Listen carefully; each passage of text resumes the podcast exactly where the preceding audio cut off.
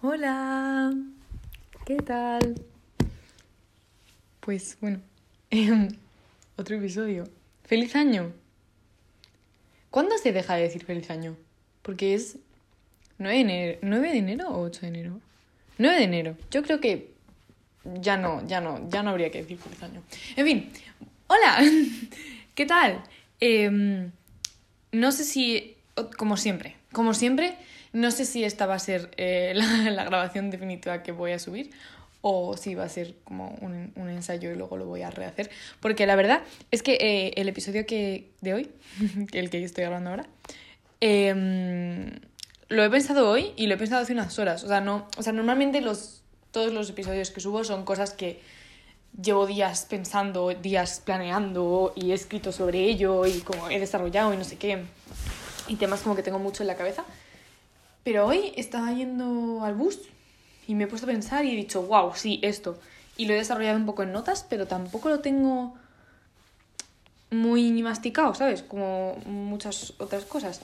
Pero siento que es un tema que es tan intrínseco en mí, del que pienso, en el que pienso tanto y tan a menudo en general, que da igual que no lo haya pensado específicamente para el podcast.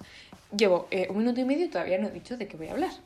Eh, bueno, Voy a mirarlo en notas porque no sé cómo había escrito. Es que había escrito como. Bueno, el título. Ah, claro, el título, pues sí lo vais a ver, ¿no? se va a llamar La palabra y yo. Y voy a hablar de mi relación y mi conexión con las letras. Y con. Tanto a nivel eh, comunicativo, en plan de, de, la palabra con otras personas, pero creo que me voy a centrar mucho más en.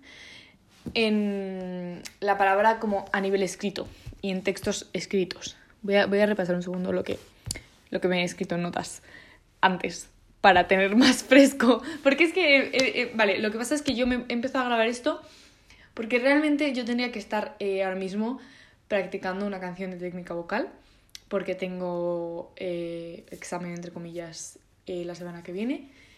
Y con, con cómo haga esta canción me van a evaluar todo el primer trimestre. Y fun fact, he pasado esta canción una vez. Bueno, en mi casa, tres veces, ¿vale? Pero tres veces antes de las vacaciones. Y yo me había preparado durante todas las vacaciones, como, sí, sí, lo voy a hacer todos los días, voy a practicar todos los días, no sé qué, y no lo he hecho. Y ahora queda una semana para, para la evaluación y no, y no la he pasado. Así que debería, yo tengo como abierto aquí en el ordenador para, para hacer el calentamiento de voz y practicar esta canción, pero no sé por qué se me está haciendo vuela a empezar, así que he dicho, bueno, pues Tendré que grabar un podcast. Qué pena. Ya que, que quería como una excusa para no, para no practicar. Por eso ha sido como que le he dado a grabar y no he leído antes, no me he repasado lo que había escrito antes, en plan, como medio guion, entre comillas, porque no tiene nada que ver con un guion, pero como mis pautas de las cosas que quiero hablar y los temas que quiero tocar. Así que me voy a repasar eso antes de seguir hablando y ahora vuelvo. Bueno, no, no lo vais a notar porque voy a cortar y se va a, retomar enseguida, pero sí. Hola, he vuelto. Eh, vale, ya lo he repasado. Vale, sí, eh, me voy a centrar sobre todo en, en la escritura, pero también voy a hablar de la palabra hablada y de idiomas y comunicación, etc. Vale, así como... Es que no tengo muy claro cómo arrancar esto.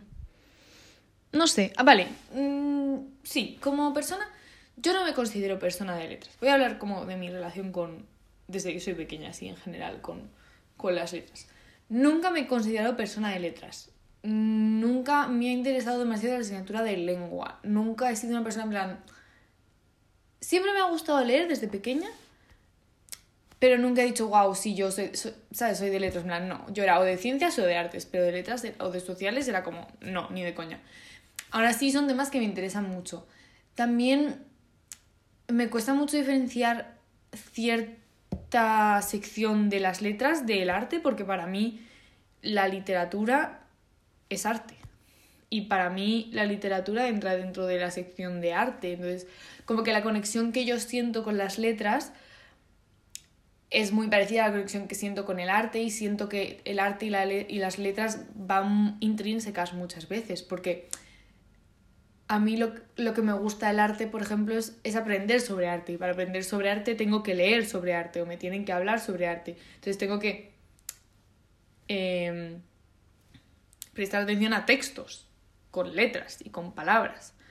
Entonces, pues eh, como que va muy conectado y luego también para mí, o sea, yo siempre, siempre he escrito, desde pequeña siempre me ha encantado leer y escribir, pero sobre todo eh, escribir, porque leer siempre me supone un esfuerzo, eh, el empezar a leer, el decirme en plan, vale, me voy a poner a leer, pero el escribir no, el escribir es, siempre ha sido como una manera de desahogarme o de, o de crear mundos y de desconectar de la realidad, o, o sea, dependiendo de la época de, de, mi vida, ha sido, me ha servido de una manera u otra, pero siempre ha sido como una una herramienta para mí, no ha sido tanto como algo que tenía que ponerme a hacer en plan, wow, voy a leer porque me tengo que poner a leer.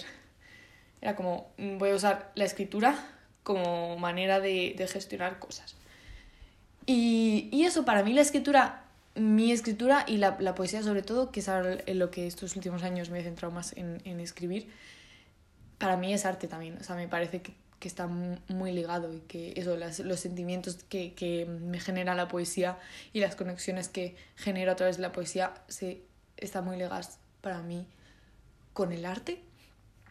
Entonces, sí, no, o sea, no diría que soy de, letras, pero no diría que no soy de letras, pero porque no, no podría separar del todo el arte y las letras.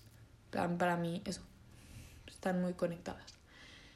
Eh, entonces, pues sí, mi relación con las letras siempre ha sido muy importante, siempre ha estado muy presente en mi vida, siempre eso, desde pequeña me ha encantado leer. Eh, sí que es verdad que ha habido como un largo periodo de mi vida, diremos, la ESO eh, y primero bachillerato. Y probablemente, no, en segundo yo creo que retomé la lectura, pero eh, como durante cinco años o así dejé de leer porque se me hizo mucha bola y porque, bueno, no sé. Eh, realmente durante la ESO no, no tenía yo ningún tipo de interés realmente que me llenase, o sea, no... Lo he estado pensando mucho últimamente y, y, creo que desaproveché bastante todo mi tiempo libre eh, de la ESO, y eso que era bastante porque era la ESO, entonces no tenía que hacer demasiado esfuerzo. Aunque también tiene que ver probablemente con que mi salud mental estaba bastante en la mierda durante esos años, así que tampoco voy a juzgarme demasiado por eso. Pero bueno, mm, este episodio no va de salud mental, no voy a ser tan pesada y tan... No va a ser... Uy, ¿sigo grabando? Sí. no va a ser tan cargado como otros. A nivel, eso, eh, salud mental. Entonces, eh, pues eso, esa es mi relación con las letras, con la palabra. Sí, más con la palabra que con, las letras. O sea, a ver, realmente son como nombres muy así abstractos. Em, pero sí, mi relación con las palabras. Luego también para mí es eh, algo que también voy a hablar después. Uy, voy a profundizar más. Eh, los idiomas y los diferentes idiomas en general es algo también muy importante para mí, algo que me gusta mucho y en lo que me he enfocado mucho en aprender idiomas y en lo que me quiero enfocar todavía durante toda mi vida y me estoy enfocando ahora. Eso, siempre ha sido una constante, el aprender idiomas porque me parece muy bonito el hecho de poder comunicarte y, y cómo los idiomas varían y cómo encontrar similitudes entre idiomas. Pero bueno, a eso voy luego. Vale, voy a ir primero con la lectura. Porque la lectura ha sido, yo creo, mi primera conexión real con, con, la, con la, palabra, con, con, el mundo de las letras, más que la escritura. Porque eso, aunque la escritura luego ha sido lo que más me ha calado y siempre he utilizado, la lectura ha sido la primera parte por la, por la que me ha llegado, porque aprendes antes a. Bueno, yo he aprendido antes a leer y que a escribir, y he sido buena, entre comillas, leyendo antes que escribiendo, entonces, pues. Y además leemos todos los días y todo el rato, ¿no? Como que escribir no hace falta tanto, pero leer sí. En plan, no sé, en plan, estás leyendo todo el rato, en plan, cualquier cosa, desde que te levantas hasta que te. En plan, todo el día lees cosas, aunque no estés leyendo un libro, lees carteles por la calle, lees cosas en el móvil, lees documentos, lees cosas en clase, no sé. Em, y bueno, para mí, algo que me, o sea, a mí me gusta mucho, mucho la lectura y me parece algo muy importante porque... Em, a ver, ¿cómo lo explico? Me gusta mucho la lectura como hobby y me he dado cuenta estos dos últimos años, porque ya sabía que me gustaba, pero no lo había... no me había dado cuenta de lo importante que era para mí, porque me parece tanto un ejercicio como un descanso. Me encanta el hecho de mm, leer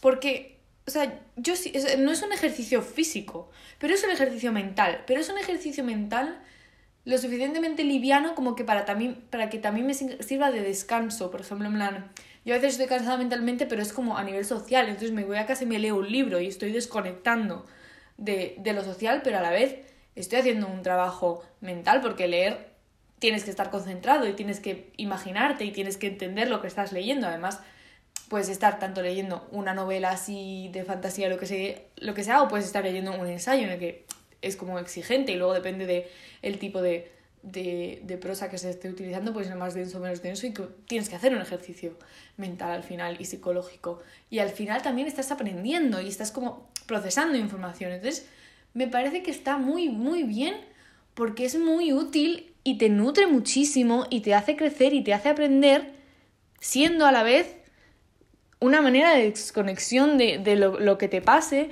o de relajamiento o de descanso. Entonces me parece como muy bonito y es un momento que, que compartes contigo mismo y que, a ver, o sea, se puede leer en, en, en comunidad, ¿no? Pero es sobre todo algo muy íntimo, en plan, para, para mí. Eh, me parece algo muy íntimo y muy bonito y como un momento que compartes contigo mismo, en el, el que te sientas contigo mismo a, a disfrutar de, de algo que ha hecho otra persona, pero que realmente tampoco estás en otra persona, estás en, en, el mundo que ha creado la otra persona, o en los pensamientos de la otra persona, pero sin la necesidad de estar con alguien. Entonces, es, es, algo, es un concepto que me, me parece muy bonito. Y mmm, luego también... Ay, es que había pensado algo antes, pero no lo he apuntado, pero era sobre este tema, como... Ah, bueno, que también me gusta mucho porque me encanta aprender y me encanta absorber y me encanta meterme en, otros mundos y en otras narrativas y tal. Y lo que me gusta mucho de la lectura es que esa, esa parte que lo puedes hacer muy personal, no sé qué, y es como que lo puedes adaptar mucho. Porque vale, tú puedes aprender yendo a una clase y que te cuenten algo. Tú puedes ver una película y que te cuenten una narrativa y todo eso. Y, hay mil millones de maneras de, de, aprender y de adquirir y de ver cosas, puedes ir al teatro y no sé qué. Pero la lectura me parece como la más modificable la más adaptable a ti mismo. Por ejemplo, en plan, yo, vale, estoy leyendo y no me apetece, eh, dejo de leer, mmm, hago no sé qué y vuelvo a la misma página y como que vuelvo para atrás y vuelvo donde me había quedado y como que es más fácil. O sea, no es como una conversación con una persona que igual pues dejas de la conversación y no vuelves. No puedes decirle, ay, espérate, mm, te vas, te haces un café y luego vuelves y, y puedes repetirte la última frase igual, ¿no? En plan, me parece muy cómodo en eso, que eso también se puede hacer como viendo cosas y viendo vídeos y, y audiovisual y tal, pero el plus que me parece que tiene la lectura es que lo puedes hacer muy tuyo, porque eso que hablaba de que es un momento muy íntimo contigo mismo y tal, aparte, bueno, hay gente que no es partidaria de esto, pero a mí una parte que me gusta muchísimo y que es de las que más disfruto de la lectura es el hecho de hacer tuyo lo que estás leyendo porque lo puedes modificar, porque tú puedes, o sea, como es, a ver, todo esto de la lectura, eh, sobre todo hablo en, en, papel, porque no me gusta leer en, en digital, porque me parece que se pierde mucho eso de la desconexión y de lo de que lo puedes apropiar, porque me encanta leer un libro y subrayarlo, y anotarlo, y marcar las frases que me gustan, y escribir cosas en el márgenes, y doblar las páginas que me parecen súper importantes para la historia o para el argumento, para no sé qué. O sea, vivir un libro, hacerlo tuyo, porque tú una película la ves en tu ordenador y pues vale, la has visto, yo que sé, puedes hablar de ella, pues no sé qué. Pero un libro, si tú lo vives y tú lo llenas de tus pensamientos y, y de tus, y las subrayas cosas que te gustan, lo estás haciendo parte de ti. Y, y has absorbido un conocimiento y has volcado también parte de tu persona y de tu conocimiento en el propio libro y, y, me parece algo muy bonito y muy íntimo y que luego eso lo puede ver otra persona sin que tú tengas tampoco que hacer el esfuerzo de, de explicar nada ni, de, ni abrirte y otra persona puede ver algo muy personal tuyo simplemente leyendo un libro que tú te has leído y que tú has transformado en tuyo. Entonces, no sé, es como que me parece algo muy bonito y una manera de, de expresión y de autoconocimiento también súper chula, porque luego puedes repasar lo que has escrito o lo que escribiste hace dos años cuando leíste este libro y las anotaciones que pusiste. Y no sé, me gusta mucho. y luego, además de la lectura, también, en plan, como que siento que cuando hablamos de leer, en general se nos va la mente a, a novela y a narrativa, que es como lo, lo, que más se consume. Pero otra cosa que he descubierto que me gusta mucho también de, de, de los libros es que hay de todo. Es que, o sea, últimamente estoy, o sea, este, el, este año 2023, el, el que acaba de pasar, ha sido mi año de realmente reconexión con la lectura, porque volví a empezar así más o menos en 2022 a, de mitades a finales y tal, pero este año ha sido de conexión y de estar todo, todos los días, casi todos los días he leído y he leído un montón de libros otra vez. Y he descubierto que hay un montón de géneros que era algo como que yo sabía, en plan, vale, pues lo sabes perfectamente, que hay narrativa, que hay poesía, que hay em, eh, eh, género epistolar, que, que, hay ensayo, no sé qué, pero no era consciente de la variedad de, de cosas que puede haber, que puede contener un libro y, y, lo divertido que es ir descubriendo distintos géneros y distintos tipos de, de escritura y distintos mmm, enfoques sobre mismos temas.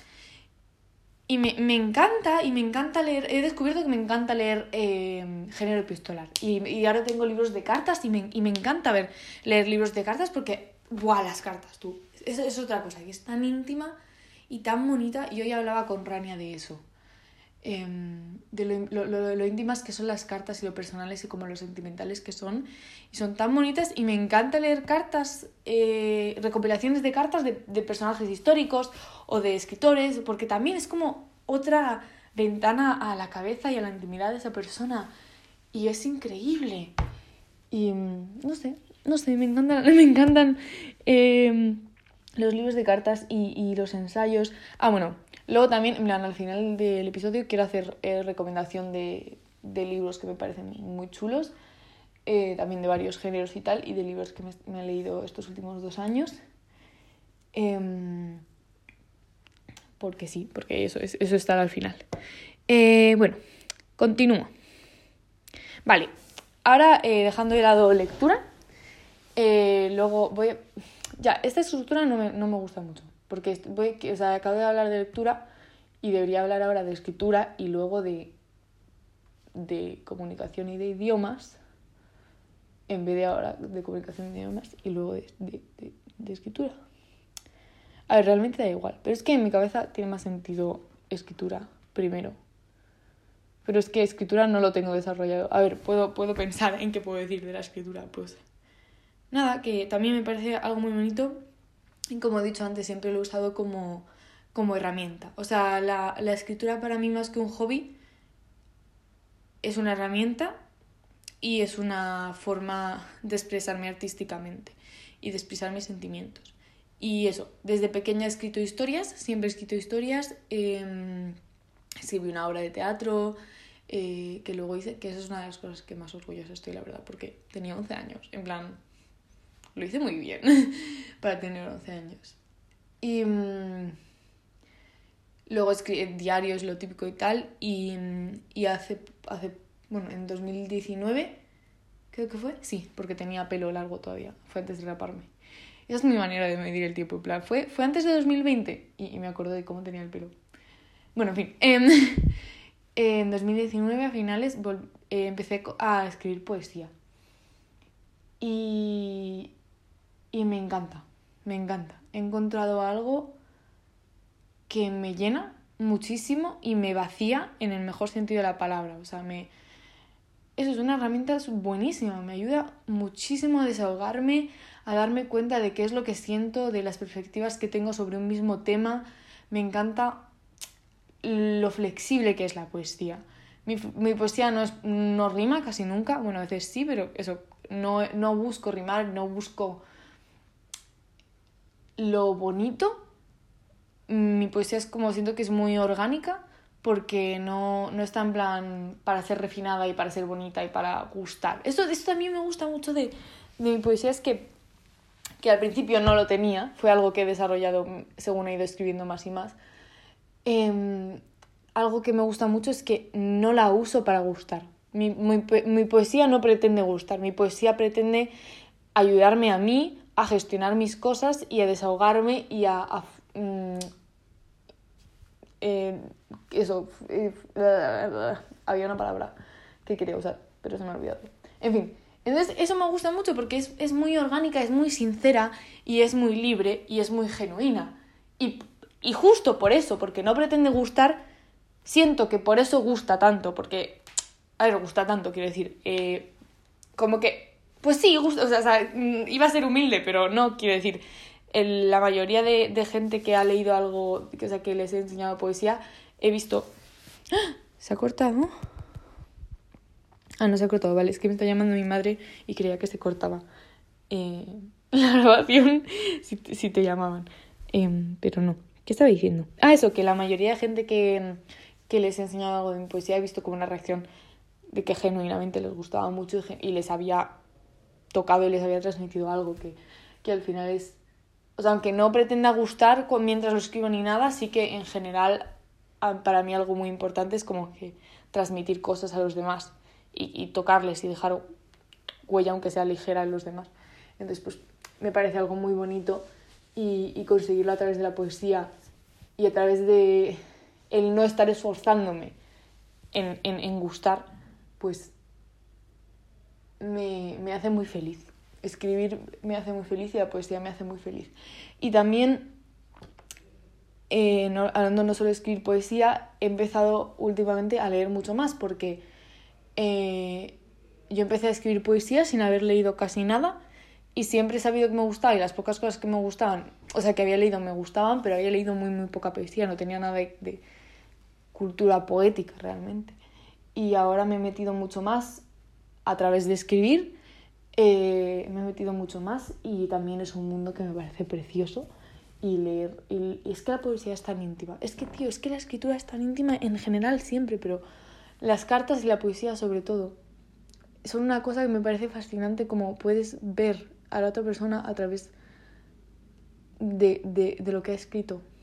Y es, es, como que te desnudas, te desnudas el alma. No te desnudas el alma, te, te desnudas y queda el alma. En fin. Eh, pues eso, sí, que la escritura para mí es, es muy importante. Y luego también ya no poesía, sino simplemente escribir sin más, como sobre cómo me siento, también me parece, es como una herramienta que he usado mucho y que me ayuda muchísimo a darme cuenta cómo realmente me siento. Cuando, cuando estoy conflict, conflictuada, ¿se dice? ¿Eso existe? Bueno, cuando tengo un conflicto de, de, mm, de que no encuentro el nombre a lo que siento o no encuentro la forma de explicar, de explicarme misma qué, qué me pasa, la solución, el, el 95% de las veces, es escribir. Y escribir en plan qué pienso y mientras escribo me doy cuenta de, de cómo me siento. Y eso me parece también algo muy bonito y muy importante. Y estoy muy agradecida de tener esa facilidad y de tener ese don de, de, de, la palabra y de poder entenderme a mí misma a través de, de la escritura. Y también eso es una herramienta de autoconocimiento muy grande. O sea, tanto como lo de que digo, de que puedes ver a la otra persona y conocer a la otra persona a través de lo que escribe, puedes conocerte a ti mismo a través de lo que escribes. Entonces, sí, mm, sí, eso, eso, es lo que, eso es lo que tengo que decir al respecto de, de la escritura. Vale, ahora voy a hablar de idiomas y como de comunicación y todo eso. Eh, bueno, aparte de escritura y lectura, también pues está la, la palabra hablada, que también es algo que me gusta mucho, me encanta hablar, por si no lo habéis notado, por si no era obvio porque tengo un podcast, eh, y por cualquier persona que me conozca. eh, me encanta hablar, me parece súper divertido, es tan divertido hablar, porque además es muy efímero, vale. La parte buena de la lectura y la escritura es como que son cosas permanentes y que está ahí, puedes volver siempre a ello y es un registro y no sé qué. La parte buena de la palabra es todo lo contrario, que es que es efímera, me encanta. Me encanta poder decir cosas y que no queden registradas. Vale, ahora esto, eh, o sea, también me gusta que queden registradas, ¿no? Obviamente.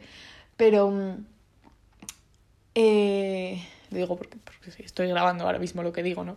Pero me encanta poder estar sola y decir cosas y que nadie las oiga y que no queden registradas, o tener una conversación con alguien y que solo esa persona la escuche aparte de mí y que no quede registrado y que, y que cada uno lo pueda recordar, o sea, lo puede y solo quede registrado como en la memoria y, y, y luego la memoria modifica las cosas. Entonces me parece algo muy bonito porque se convierte en algo efímero y, y esa cualidad le da muchísima importancia a la vez. Como cosas, o sea, para mí, sí, es, eh, hay una cosa que dicen mucho que eh, estoy, en plan, entiendo de dónde viene eso que se dice, pero no estoy del todo de acuerdo, que es que las acciones importan mucho más que las palabras, que vale, en plan, entiendo de dónde viene, es como si una persona te dice, sí, voy a hacer tal y luego no lo hace, pues obviamente como importa más lo que ha hecho, lo que no ha hecho, pero las palabras me parecen tan importantes y a mí me modifican tanto y las cosas que dice la gente y cómo las dice y el tono que eligen y las palabras que eligen me parecen tan importantes y, y, me demuestran tanto. Y no plan, a mí cosas que, como las cosas que más se me han marcado, diría yo que no han sido acciones que ha hecho la gente, tanto buenas como malas, sino palabras. Que claro, eso ya es cada, cada uno, ¿no? Eh, pero para mí es muy bonito y muy importante y... Tío, es que la comunicación, es que estoy obsesionada con la comunicación de cualquier manera. Em, en fin, que em, dentro de esto de la palabra hablada, bueno, están, están los idiomas. Que em, los idiomas realmente son tanto escritos como leídos como hablados, porque es, es todo lo que abarca ¿no? un lenguaje pero yo lo voy a meter dentro de la categoría de hablado porque... Em, porque quiero, la verdad. No, iba a explicarlo, pero tampoco... Ya está. Lo voy a meter dentro de la categoría de hablado. Eh, y luego voy a hablar también de cosas que no son habladas. En fin, creo que me voy a cargar la categoría de hablar. La categoría de hablar la voy a zanjar y voy a hablar de idiomas en general, porque realmente los idiomas no nos puedo encasillar en, en hablar. Tengo, tiene, es, es, verdad, en plan, no, no, me había equivocado. No los puedo encasillar en, hablar solo. Voy a hablar de idiomas, separado de, de, cada una de las, de las modalidades. ¿Me estoy dejando alguna del lenguaje? En plan, es, es escrito, pues escribir, leer, hablar. ¿Y qué, qué más? ¿Hay algo más? No, ¿no? Bueno, lengua de signos, pero eso sería leer, ¿no? Cuando, cuando tú ves cuando alguien te signa, estás leyendo. ¿Cómo se, ¿Cómo se dice eso? Bueno, en fin. Como no lo sé. Como eso, eso es algo que no está... Ah, que esa es otra cosa. El lenguaje de signos me parece muy importante y, y, y siento que deberíamos eh, aprender todos, en plan, aunque fuese lo básico. En plan, no sé por qué no se da el lenguaje de signos en clase, porque aparte de que para las personas... Eh, discapacitadas que, que, lo usan, sería como mucho más fácil existir en el mundo si todo el mundo supiese lo básico. Em, me parece como súper útil para gente también que, que puede hablar sin ningún problema, que puede escuchar sin ningún problema. Es súper útil el lenguaje de signos, en plan, ¿por qué nos enseñan las escuelas el lenguaje de signos en cualquier situación en la que tú no puedes hablar? Estás en, en, en el cine, mm, estás en una situación de peligro en la que eh, hablar como que supondría yo qué sé, tienes un asesino que te está buscando y, y quieres hablar con, con, la persona con la que estás huyendo del asesino, pues lenguaje de signos. O, la, o para personas neurodivergentes, cuando, cuando eh, ¿cómo se dice non-verbal en español? Cuando están como, sí, cuando las personas neurodivergentes tenemos bloqueo de, de, del habla y no podemos hablar. Es muy útil saber lenguaje de signos. No sé, en fin. Bueno, eso, idiomas, querida.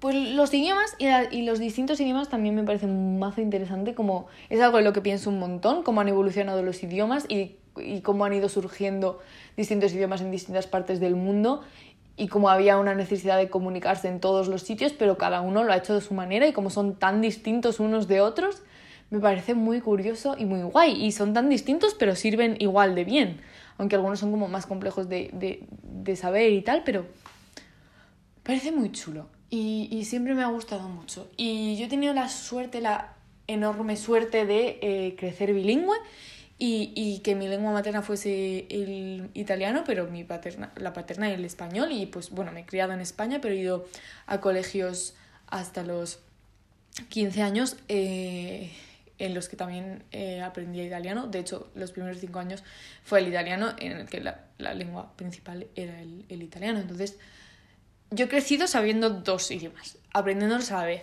lo que me ha facilitado muchísimo aprender otros idiomas después. Eh, cuando yo iba al italiano, solo sabía español e italiano. Dábamos inglés, pero dábamos muy poco inglés y era, un, era bastante mal, malo el nivel de inglés de ese colegio. Luego me cambié al, a, a Da Vinci y mm, ahí el nivel de inglés era muchísimo mejor porque era bilingüe de inglés, pero era bueno, porque luego, me da, o sea, luego he descubierto que en España el nivel de, los colegios eh, bilingües en general tampoco es eh, un, gran, un gran qué. La expresión un gran qué existe en español también. Porque creo que es. O sea, creo que la he cogido del italiano, pero no sé si existe en español. En italiano es, no es un gran qué. Pero en español es, no es un gran qué. No lo sé. Bueno, en fin, lo buscaré. ¿Qué está diciendo? Ah, el, nada del inglés. Ah, bueno, me cambié de colegio y en el colegio al que llegué, el nivel de inglés de todos mis compañeros estaba como cinco veces mejor que el mío porque yo sabía decir Hello, my name is Theo. Y hasta ahí llegaba. Entonces, claro, yo me tuve que poner mazo las pilas con el inglés para poder llegar al nivel que había y poder llegar a, a, pues, eh, like, catch up with my classmates. Em, y lo hice, y me tiré un año entero estudiando inglés todas las tardes y mm, curré un montón. Tenía como 7, 8 años. Pero eh, mi madre y yo nos pusimos mazo con inglés, inglés, inglés. Y mi profesora, wow, Eva, la amaré para siempre. Esa profesora, en plan, me daba clases particulares porque me acuerdo que teníamos eh, clases normales de inglés y luego una vez a la semana venía como la, la, persona nativa a dar clase eh, ella, que creo que esta era Helen, sí, teníamos a Helen, que nos caía muy bien a todos. Ahí hacíamos como juegos en inglés. Bueno, pues yo ese primer año no fui a ninguna clase de juegos en inglés, porque todas esas clases mi profesora de inglés se salía conmigo a darme clase de inglés particular para que pudiese llegar al nivel de mis compañeros y se lo agradeceré para siempre a ella y a mi madre y a mí porque lo pillé súper bien y al final de año la profesora le dijo a mi madre en plan, wow, Teo tiene como uno de los niveles más altos de la clase después del año de estudiar. Y yo creo que en fui capaz de, de tener, de adquirir ese nivel tan rápido, aparte de porque me sufrió un montón, porque ya venía bilingüe y entonces ya era como más fácil, o sea, eso es, creo que hay estudios y mierdas de, de que si tú eh, aprendes dos idiomas o tres desde que eres pequeño, luego tienes el cerebro como mucho más formado para aprender nuevos y te es mucho más fácil. Entonces, pues eso. Entonces, yo ya llevo, pues sí, la mayoría de mi vida, porque eso fue con 7, 8 años y ahora tengo 19, así que la mayoría de mi vida eh, hablando tres idiomas. Y me encanta, y me parece súper divertido, y me encanta pensar en las distintas formas de expresarse de la gente, en los distintos idiomas, y, ver las diferencias entre unos idiomas y las, las, las diferencias, las coincidencias, las cosas parecidas entre, idiomas también. Y, y, me gusta mucho y pensar en las raíces de las palabras, sobre todo en los idiomas que tienen la misma base, en plan, eh, los idiomas, eh, las lenguas romance, español, francés, italiano, eh, tal, que tienen todas la misma base, y, y luego pues inglés y el alemán creo que también son como otro tipo de lenguas que vienen de, de otra base, que ahora no me acuerdo el nombre. ¿Veis? Es que no soy de letras. Esa es la cosa. En plan, yo, yo filóloga no soy. Yo no soy de letras. Yo no te puedo hablar de estas cosas porque no lo sé. Eh, ni de gramática, ni de ortografía, ni de nada. Porque no tengo ni idea.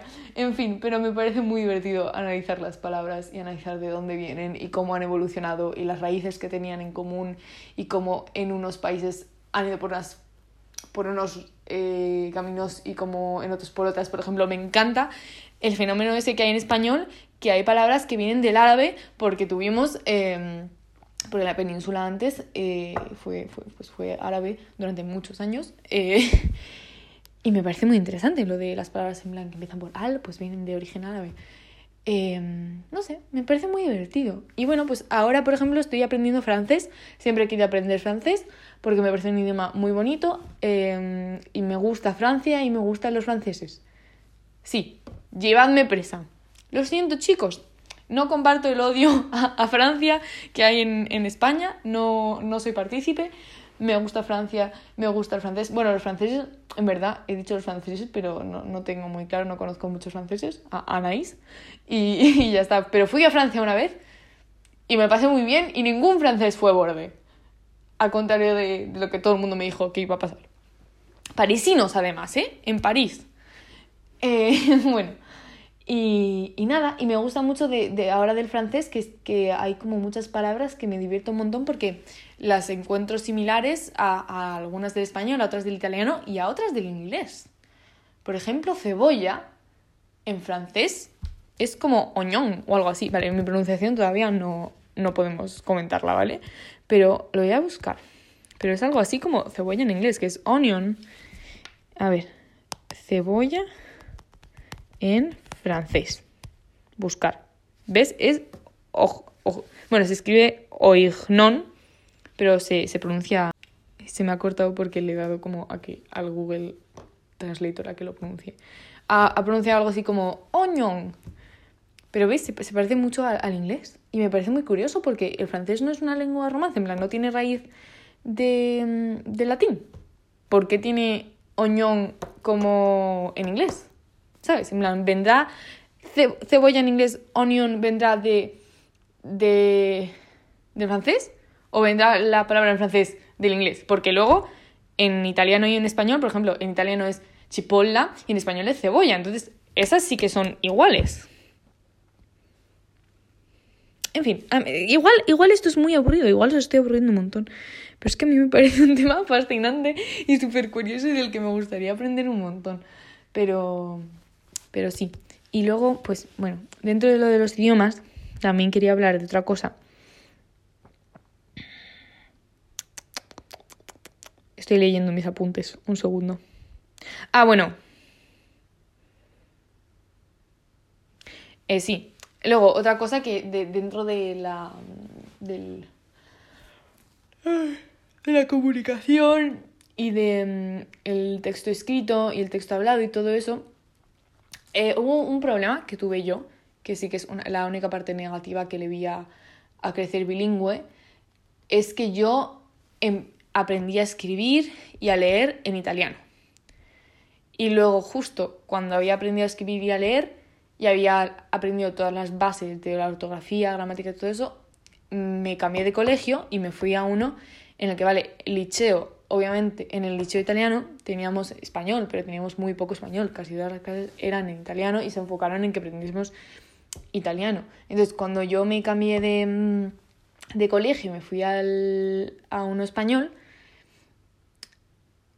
tenía que aprender otra vez a escribir ahora en español tuve mucha suerte porque eh, el español y el italiano se parecen mucho, pero eso fue un problema también porque a nivel de ortografía hay como muchas diferencias muy pequeñitas que se te pueden ir perfectamente. Por ejemplo, en italiano no hay casi tildes, solo se acentúan las eh, palabras agudas que acaban en vocal.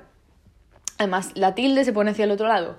Luego el, el que, el ge, el gu, el ku, todas esas cosas como que era un lío. Entonces yo aprendí a escribir muy malamente en español. Yo tenía muchas faltas de ortografía hasta bastante mayor, hasta sexto de primaria.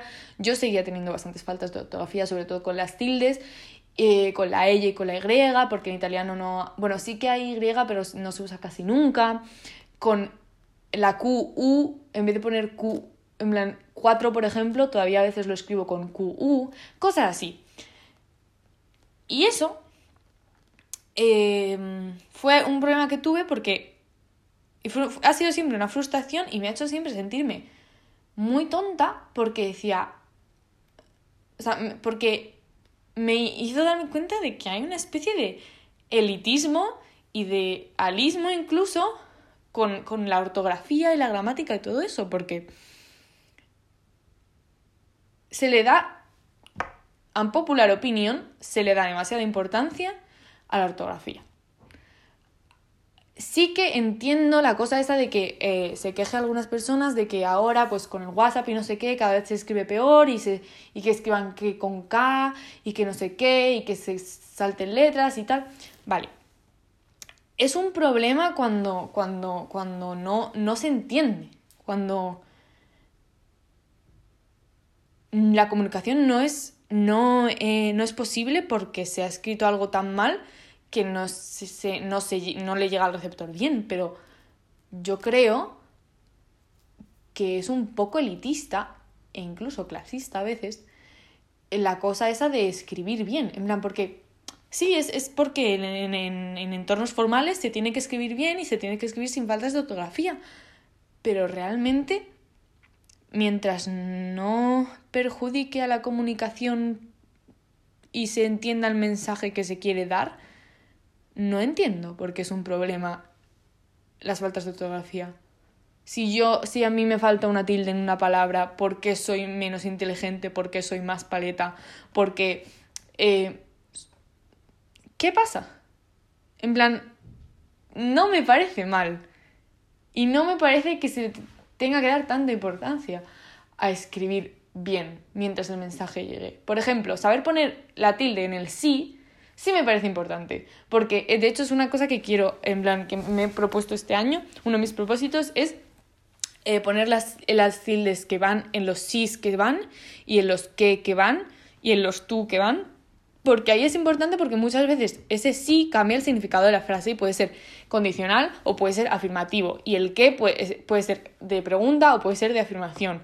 El tú puede ser de posesión o puede ser de... Eh, en plan de tú, de, de, de... Pues yo, tú. Entonces, ahí me parece importante porque... Porque está... En, tiene una importancia en el mensaje que se quiere dar y en que la comunicación llegue bien. Pero realmente... Que yo escriba camión sin tilde no pasa nada. Vas a entender perfectamente qué, quiero decir camión. Igual, igual alguien súper purista de las letras dice, no, porque puedes leer camión. Pues bueno, pues lees camión. Te vas a equivocar, vas a entender que estoy hablando de otra cosa. No, vas a saber perfectamente de qué estoy hablando. El mensaje va a llegar perfectamente. Entonces no me parece... I don't think it's such a big deal. Ya está. Esa es, esa es mi opinión al respecto. Sé que mucha gente no va a estar de acuerdo. Pero bueno, chica, no pasa nada. Ay, ¿por qué no me deja? Ah, vale. Perdone, estoy teniendo problemas técnicos. ¿He dejado de grabar? No he dejado de grabar. Un chupito cada vez que Teo piensa que ha dejado de grabar o que ha dejado de grabar. Em, em, mm, vale, pues eso, nada, que no. que sí. Que no pasa nada por, por, por, por escribir mal mientras el mensaje llegue. La verdad. No creo que pase nada. Y la gente que te corrige cuando no pasa nada y cuando tú no has pedido que te corrijan. Eso no me gusta nada. Me parece muy feo. en plan... Es que es eso, es como una cosa de, de, de, elitismo y de superioridad. Y yo sé que la gente que hace eso no lo hace, en plan, no lo hace sabiendo que viene desde ahí. En plan, no dice, ah, yo soy mejor que tú y te voy a corregir tu falta de ortografía. Obviamente. Pero realmente si te paras a pensar en la raíz de dónde sale eso, es como, no, te, estoy, te estoy educando, te estoy diciendo cómo se hace bien. Que, quiero decir, si, otra vez, incido, si realmente es un problema y esa falta de ortografía o esa falta gramatical o esa falta tal supone un problema en la comunicación y supone que el mensaje no llegue claro, ahí sí que me parece importante. Pero si no, ¿qué pasa? No pasa nada, es que no pasa nada y es que me parece eso como elitista, el, el hecho de tanta cosa de no, pero hay que escribir correctamente porque no sé qué, o sea, obviamente entiendo de dónde viene y obviamente entiendo que sea eh, la opinión general y obviamente entiendo que eh, sea escandalizador pensar que no, pues que ya no importa eh, el hecho de la, la, ortografía, no sé qué, pero porque yo no estoy diciendo que no importe en general, estoy diciendo que no pasa nada. eh, y entiendo que no va a pasar que en, un, que en un entorno formal de repente haya un cambio y digan, ah, pues no pasa nada. En un entorno formal, pues también puedes escribir con faltas de ortografía. Eh, pero, pero sí, ¿no? No creo que... Pues es que... Y alguien que ha tenido una educación peor y alguien que, que no, que, no que no puede escribir bien la ortografía porque tiene una neurodivergencia, porque es disléxico, no es menos. Y no, y no es menos inteligente, y no vale menos, y, y no es menos culto porque no pueda escribir la B y la V eh, correctamente, ¿dónde van? Porque es que además la B y la V es algo que me molesta un montón del español, que es por qué tenemos B y V si la pronunciáis igual, ¿vale? Porque en italiano se pronuncia distinto, entonces pues tiene sentido. Y en francés creo que también, no lo sé. Eh, ¿Por qué en español es tan importante que algo vaya con B o con V? Si literalmente se lee igual. No, no cambia nada. Es que, wow, es que es, que es un tema que... Bueno, en fin, lo voy a dejar ya, porque ya está, ya he expuesto mi, mi, caso, mi opinión al respecto. Em, y ya está. Eh, me quedan más temas. A ver. Bueno, pues yo creo que ya está sobre la comunicación y tal. Y ahora quiero hablar, eh, bueno, me había apuntado poemario y leer poemas, pero la verdad es que siento que no, no pega mucho con el, con el vibe de, de, este episodio, que me ponga yo ahora a leer un poema, la verdad. Pero bueno, puedo hablar, en plan, como así puedo hablar del, del poemario, porque la verdad es que podía haber, haber hablado del poemario em, cuando estaba hablando de la escritura y de la poesía.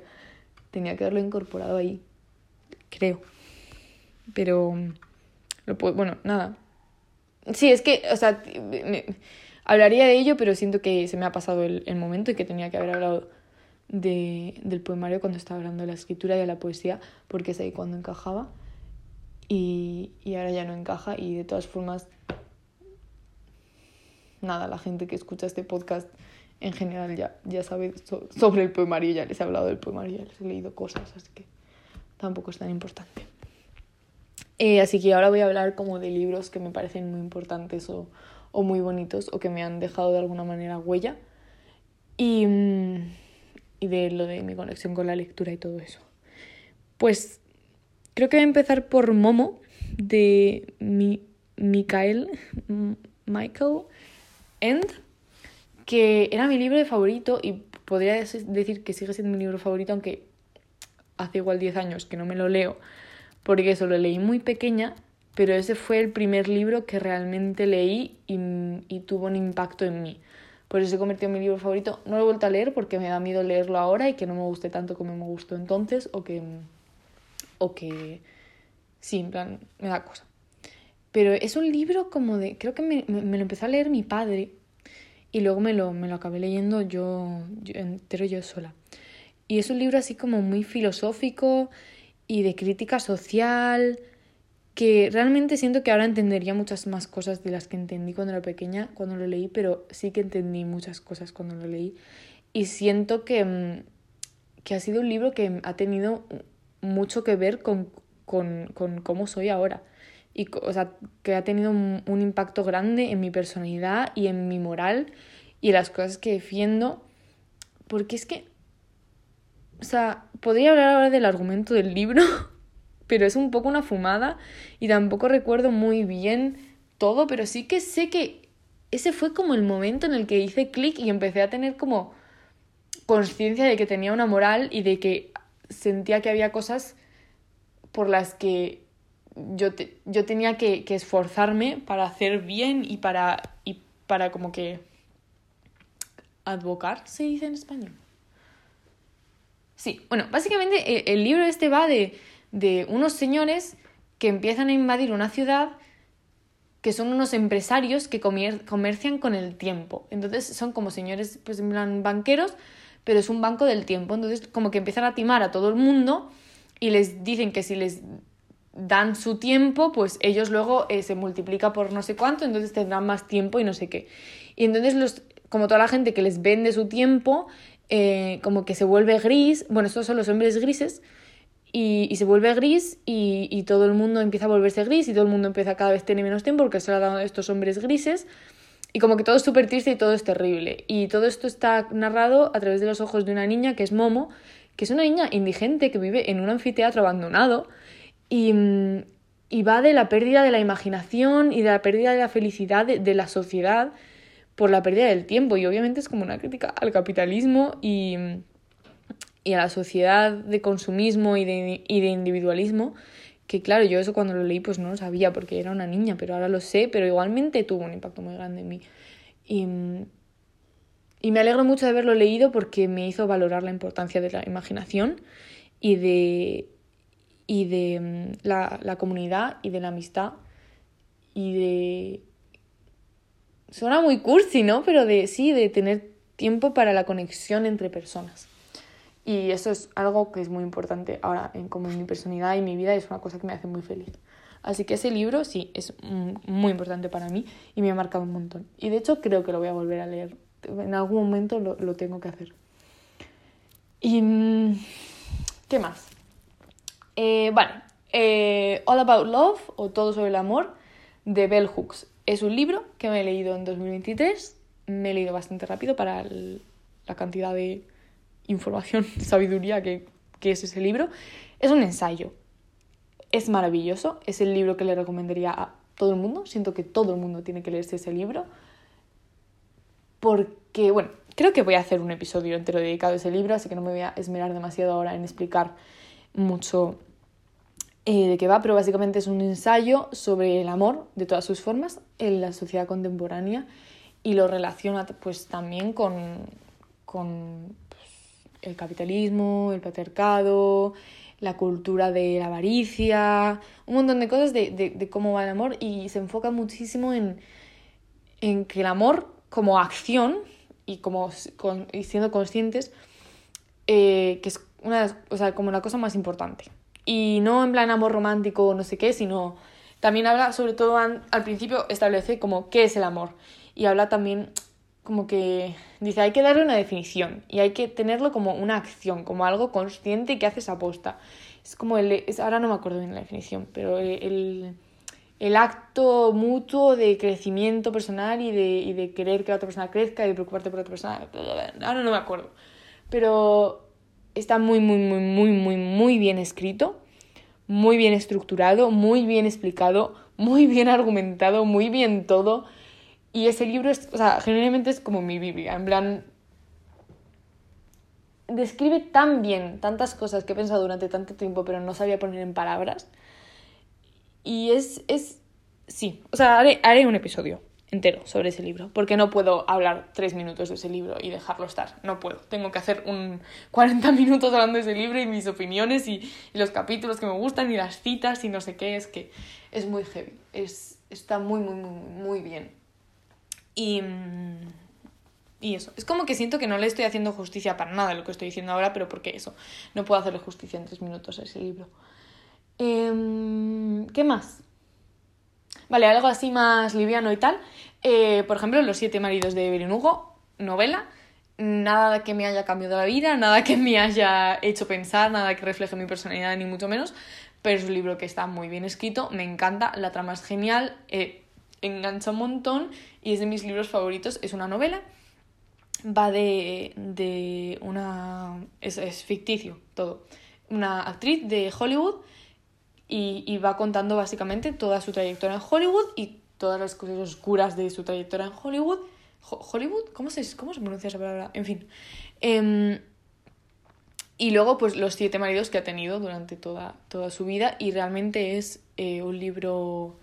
La, la, trama importante, el amor importante de esta chica, eh, de esta mujer, es, es otra mujer. Entonces tiene como una trama sáfica también. Y pues obviamente en Hollywood, bueno, de los años, creo que empieza los años 50 o 60, o sea que obviamente tenía que llevar eso eh, en secreto y pues cómo lo lleva y los problemas que le, que le genera.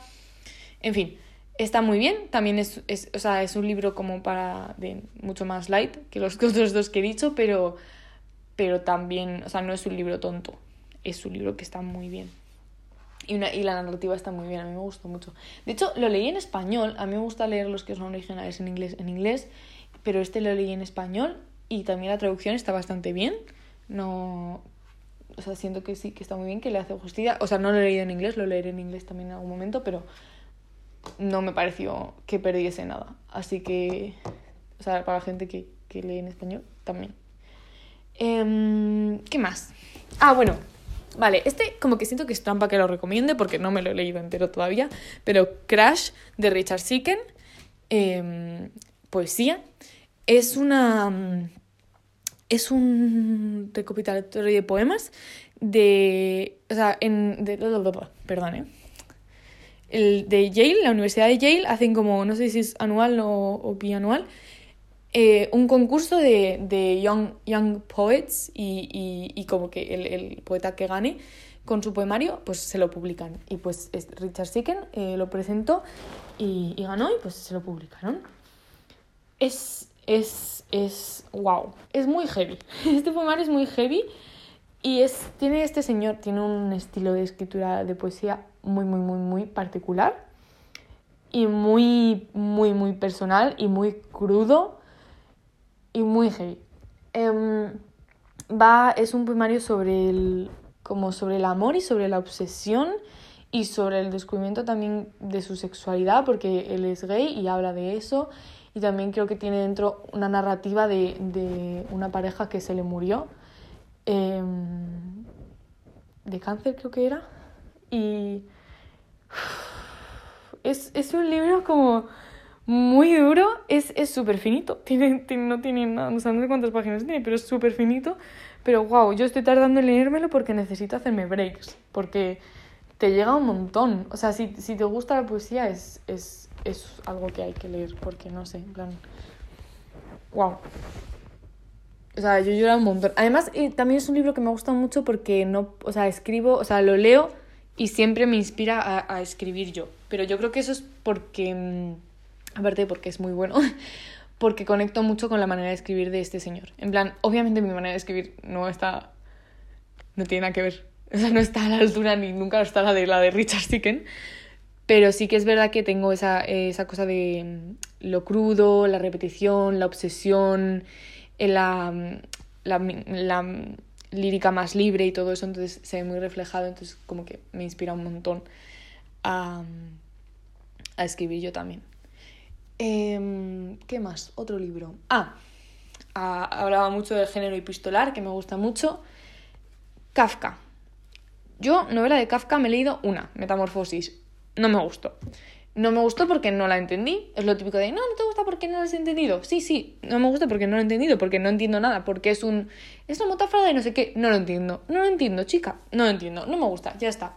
Eh, quería leérmelo otra vez porque el, el del libro del que voy a hablar ahora me gustó mucho y dije, bueno, pues le doy otra oportunidad a la novela esta, pero la verdad es que qué puta pereza, no me gusta ese libro, no me lo quiero volver a leer. Basta. Sin embargo, sin embargo, a través de TikTok y de las posts estos que hay ahora de TikTok de deslizar como si fuesen fotos, me salía mucho em, de, pues me salía mucho de poemas, fragmentos de libros, no sé qué, tal. Pues encontré un día una carta, un fragmento de una carta de Kafka a Milena que Milena es un amante que tuvo Kafka. Y dije, wow, estoy, wow, eh, no me, o sea, no me he quedado para nada indiferente ante este fragmento de una carta. Así que me compré el libro. Dije, mm, pues me compro el libro. Y es una recopilación de las cartas que escribía Kafka a, Milena. Solo hay cartas de Kafka a Milena, no hay, no hay respuestas. Entonces como que es un poco inconexo y tal. Pero si eres lo más mínimamente intenso y te gusta lo más mínimo el romance y la intensidad, wow, eh, es, un, es, es, algo que hay, que hay que leer. Aunque se hablan algunas sueltas por internet o lo que sea, pero es tan bonito y es tan intenso y es, es que me encanta. Y luego la forma de escribir que tienen las cartas es súper, súper, súper, súper bonita. Y la relación que, que tienen es muy compleja. Es muy compleja y me gusta porque es muy compleja. No es nada simple. Y, él es un dramático y le amo. Pero no sé, es, es, es que tampoco sé cómo describirlo muy bien. Pero tiene... Es como que te llega mucho. O sea, a, a, mí, a mí me llega mucho porque también es muy simple. Le cuenta a este señor siempre cosas muy, muy o sea, a veces son importantes, pero muchas veces son banales, en plan, pues estoy en mi terraza y pues estoy un poco mal de la salud y no sé qué, y luego quiero ir a un viaje a no sé dónde. Pero es la forma tan, tan simple que tiene de contarle las cosas y tan personal a la vez y íntimo. La trata muy, muy cercanamente y le cuenta cosas que dices, no tiene importancia lo que me estás diciendo y el hecho de que no tenga importancia hace que esta carta sea tan importante porque me estás contando cosas tan pequeñas y tan, tan de, tu, de tu día y de tu intimidad y de lo que piensas y de lo que quieres hacer y de cómo te encuentras que se vuelve súper personal y súper íntimo. Y luego el hecho de que sean cartas. Que, que eso, las cartas son tan, no sé. Bueno, este libro me gusta mucho. De hecho, no me lo he terminado porque eh, leyéndolo lo empecé a leer como en, en, febrero o así, o en. Sí, creo que en febrero. Eh, pues fue por, por este libro que de las cartas me entraron ganas de escribirle cartas a mi ex y, y pues le empecé a escribir, cartas y como que porque me recordaba mucho muchas cosas que decía y no sé qué a cómo me sentía yo y pues no, no cuando cortamos pues no fui capaz de seguir leyéndolo porque mm, era muy no sé me sentía muy identificada con muchas cosas que decía él eh, entonces pues no lo he terminado pero me gusta mucho y algún día lo terminaré de hecho yo creo que ya podría la verdad probablemente podría leerlo ahora y estaría bien y no pasaría nada pero se me ha quedado ahí muy enterrado entre libros y, y ahora tengo muchos que estoy leyendo o que quiero leer entonces bueno volveré a él. Pero me gusta mucho, mucho, mucho. Y... Mm,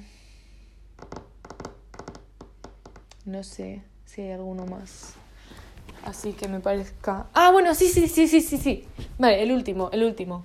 Se llama One Last Stop o Una Última Parada de una señora que no recuerdo su nombre nunca. Es la escritora de mm, Rojo, Blanco y Sangre Azul el libro este de, de, maricones del que han hecho una peli hace poco, que por cierto la peli está muy bien, para lo mal que suelen estar las pelis de libros, la peli está muy bien. Em, pues bueno, esta escritora también tiene otras dos, creo, solo, creo que solo tiene dos, eh, que son el de Una última parada y otro que me estoy leyendo ahora. Em, y una última parada, vale, sí, sí, sí, para gente que le guste leer y le guste leer em, eh, cosas sáficas, Está tan bien escrito este libro. Me encanta cómo escribe esta señora. En plan, tiene estilo de escritura muy chulo porque es literatura juvenil, pero juvenil para mm, adulto joven, ¿sabes? Eh, y es muy interesante, además, porque es, es, un libro que va de pues, la trama de amor de, de, dos tías, pero, pero no se centra solo en eso. En plan, hace que la trama del libro sea interesante además de eso. O sea, como que pasan otras cosas y tienen que resolver como un misterio, entre comillas, o sea, no es un misterio, pero tienen que resolver un problema y un misterio así raro. Es que no quiero decir exactamente qué va porque me parece más guay si lo vas leyendo y lo descubres. Pero es muy interesante y está muy bien escrito y en inglés escribe muy bien esta señora porque eso es como juvenil, pero a la vez el estilo y las palabras que usa y todo es como que está muy bien. De hecho, había como varias palabras que yo no sabía qué significaban, pero bueno. Em, y los personajes, como todos los personajes están bien construidos, los secundarios también, y luego hay representación de absolutamente todas las cosas que quieras representación en el mundo, pues ah, las, las hay. De todo. Bueno, no sé si hay gente disabled, creo que sí. Pero el resto de cosas, todo. Eh, y eso, está muy bien, es muy entretenido, ese es más libro, o sea, no es nada así como trascendental que te vaya a cambiar la vida, pero, pero está muy muy bien. Y bueno, tiene escenas también, eh, las escenas eh, tienen como un par, dos o tres de partes explícitamente sexuales que están muy bien escritas. ¡Wow! ¡Wow! Em, me gustaron mucho. Em, pero eso, bueno, sí, es como para gente que no le guste leer esas cosas, te lo puedes saltar, tampoco es importante para la trama, pero eso que, en plan, son muy explícitas, pero está muy bien llevado, está muy bien, muy bien escritas. A mí me, me, me encantaron. Y... Mm, creo que ya está. Creo que eso es todo. Una hora de podcast es suficiente. Igual lo divido, igual lo subo en dos partes, porque una hora es bastante. Me he enrollado un montón. Ahora lo tengo que subir, no puedo haber estado hablando una hora sola para nada. Wow, ya son las 10. Wow, debería irme a dormir. En fin, no he hecho lo de canto. Si todo esto era para no hacerlo de canto. Madre mía. En fin, creo que eso es todo. Eh, no, no lo, no lo, bueno, sí. eh, tengo sueño, porque ya son las 10 y como bien sabe More, las 10 son mi hora de dormir. Así que eso, espero que os haya gustado y que os haya entretenido. Y no sé si esto es un tema realmente interesante o solamente es interesante para mí. Pero. Pero eso, a mí me ha gustado hacer un podcast otra vez por fin. Y me lo he pasado muy bien hablando conmigo misma y con la hipotética gente que me escuchará en un futuro. Así que eso, besitos.